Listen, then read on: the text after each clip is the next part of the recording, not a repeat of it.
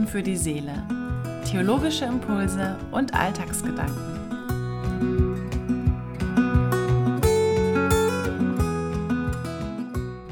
Herzlich willkommen und schön, dass du reinhörst.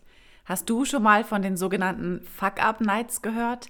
Diese Nächte des Scheiterns kommen ursprünglich aus Mexiko und sie sind mittlerweile in vielen Ländern und auch in Deutschland in vielen Städten wie Berlin oder Köln immer mehr vertreten. Junge Gründer und Gründerinnen erzählen auf einer Bühne vor einem großen Publikum von gescheiterten Projekten, gescheiterten Investitionen, gescheiterten Startups. Das Scheitern wird hier gefeiert. Der Gescheiterte wird zum Star, umjubelt von der Menge. Scheitern wird salonfähig, Scheitern wird zelebriert, nach außen zumindest. Ich will ganz ehrlich sein, ich bin noch nie in meinem Leben heiter gescheitert.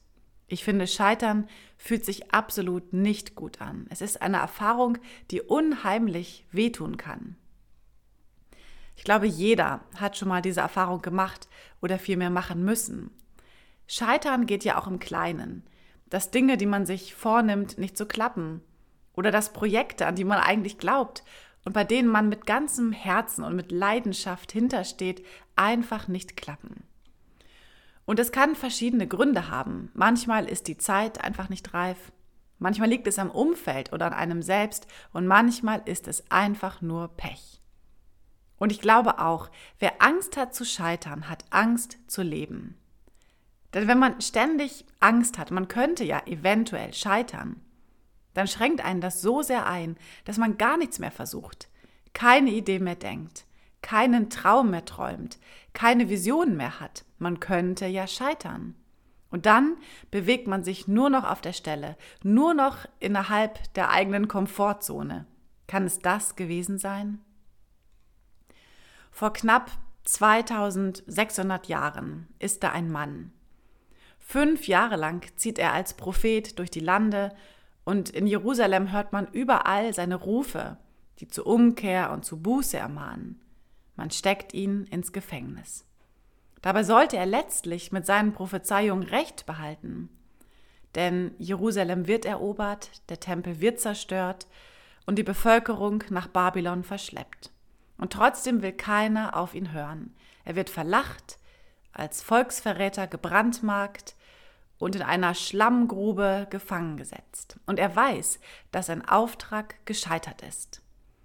Diese Person ist der Prophet Jeremia, der zu einem der drei großen Propheten geworden ist und dessen Schriften eine enorme Bedeutung haben. Zwei Dinge finde ich hier ganz bemerkenswert. Das eine ist, Gott sucht sich für seine Botschaft Menschen aus, die auch die Erfahrung des Scheiterns machen. Gott identifiziert sich mit den Gescheiterten. Und von Gott begleitet zu sein heißt nicht, nur noch ohne Scheitern und geradlinig und leicht durchs Leben zu gehen. Das Zweite ist, all die Sackgassen, all die Tiefpunkte und auch die Erfahrungen des Scheiterns sind bei Jeremia weder vergeblich oder verlorene Zeit oder Kapitel, die man am liebsten vergessen oder löschen möchte. Sie tragen letztlich zur Identitätsfindung bei. Scheitern ist eine existenzielle Erfahrung, die zum Leben dazugehört. Unsere Umwege und Irrwege und Sackgassen machen den Weg erst zu unserem Lebensweg. Aber auch wenn wir scheitern und auch wenn unsere Pläne nicht aufgehen, sind wir immer noch getragen.